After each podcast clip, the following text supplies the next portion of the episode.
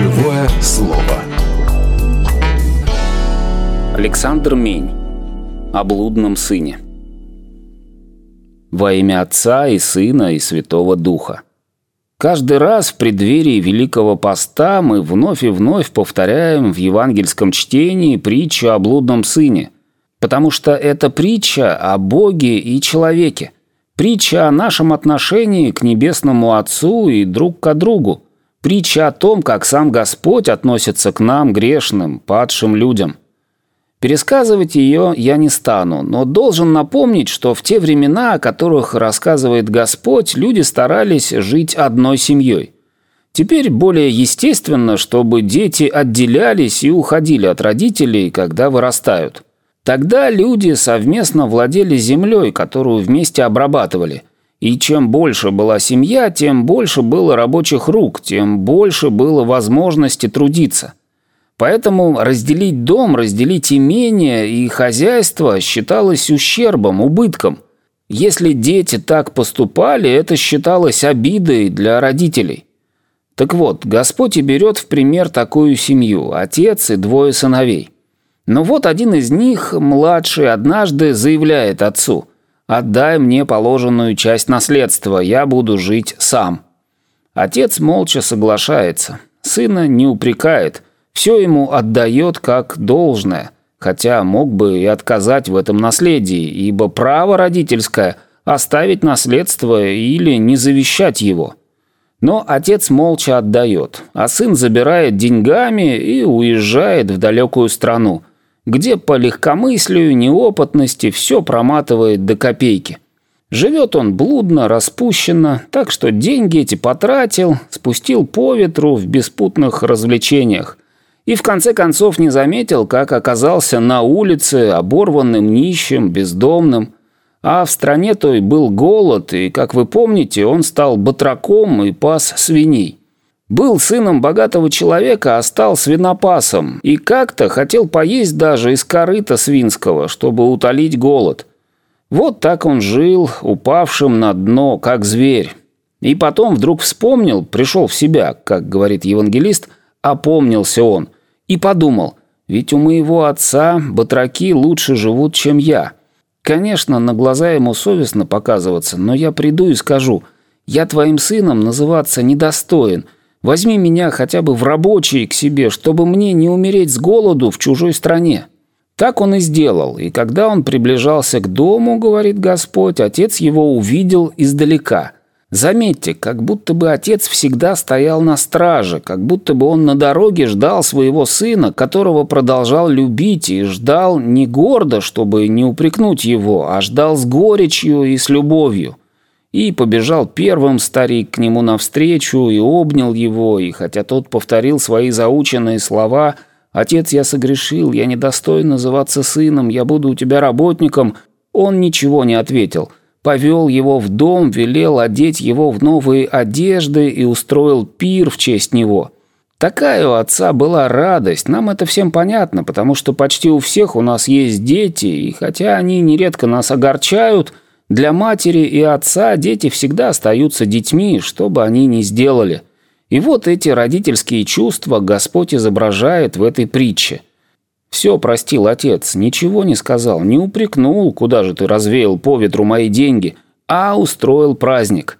Тем временем шел с поля старший сын, порядочный человек, который никуда не уходил, ни в чем не грешил, был всегда с отцом. Подходит к дому, а там праздник. Пируют, шумят, смеются, поют, веселятся. «В чем дело?» – спрашивает он слуг. Говорят – да брат твой младший, который прогулял свою часть имения, пришел, и отец в честь него задал такой пир. И настолько разозлился старший брат, что не хотел порог переступить, остался на улице сидеть в саду. Отец вышел и сказал, «Что ж ты не входишь к нам, у нас ведь праздник». «Какой еще праздник? Я с тобой всегда живу, и ты никогда не устроил даже маленького праздника для моих товарищей. А этого, который с блудницами промотал все, ты с таким пиршеством принимаешь?»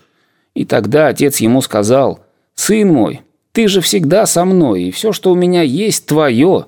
А о том нам надо радоваться, что он для нас умирал, а теперь ожил. Он пропадал, не было его, а теперь нашелся, вернулся. И Господь дает нам понять, что такова же и любовь Божия к людям. Прежде всего, это притча о нашем Небесном Отце. Когда мы говорим «не спасусь, не годен, не годна, нет надежды», вспомните, что есть тот, кто нас ждет, всегда ждет, потому что мы все его дети. Эта притча также о нас, когда мы забываем о своем Небесном Отце, когда мы уходим от Него далеко, увлеченные своими страстями, мелочами, повседневностью жизни, когда мы живем в этой суете и проматываем, теряем все душевные сокровища и дары Святого Духа, когда мы уже на стороне, далече, и нам кажется, что Бог и настоящая жизнь от нас далеко, за тысячу верст, и мы уже не можем молиться, не можем открыть священное писание, потому что у нас посторонние мысли, а наше сердце суетное и тщеславное. Это о нас, когда мы оторвались, отпали, отошли, заблудились, потерялись. Это также притча о самодовольных людях, и поэтому тоже о нас – ведь иной раз, когда мы с вами соберемся в храме, мы думаем, вот мы пришли, а там за воротами остались многие другие, плохие, недостойные, а мы достойные. Они нечестивые, а мы благочестивые. Они грешники, а мы тоже, может быть, немного грешим, но все-таки мы Богу угодили, мы здесь собрались, мы сюда ходим, мы от Господа не отпали. Вот посмотрите на этого старшего сына. Он ведь всегда с отцом, а как он не похож на него? Совсем на него не похож, потому что у него нет любви, нет доброго отношения к своему брату, да и к отцу. Завистливый, самодовольный человек.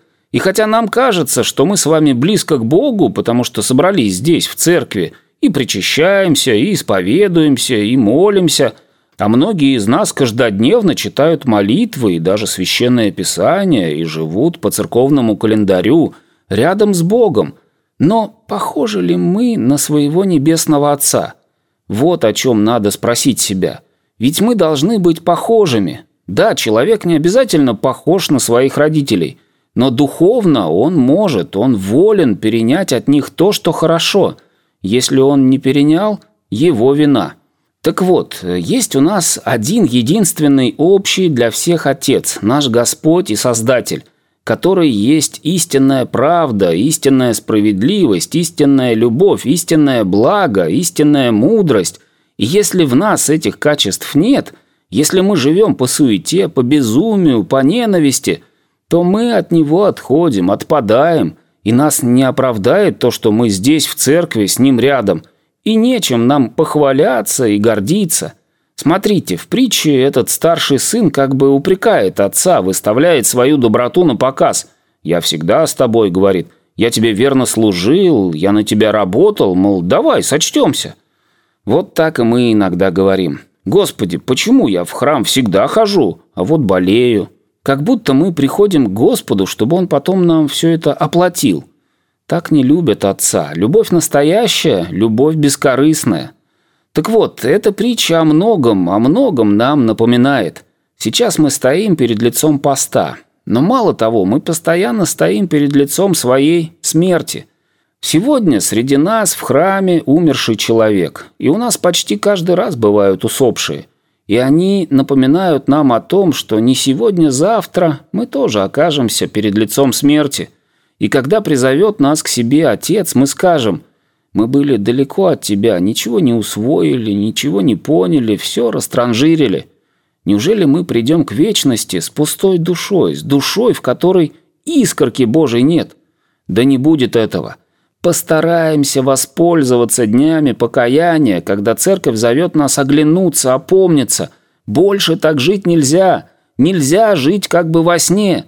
Надо взяться за жизнь, за настоящую христианскую жизнь, и если нам будет казаться, что у нас не получается, что это не выйдет, что у нас нет сил, что все бесполезно, вспомните о нашем Небесном Отце, который стоит, который ждет, который примет каждого, кто из глубины души искренне скажет «Отче, я согрешил перед небом и перед Тобой».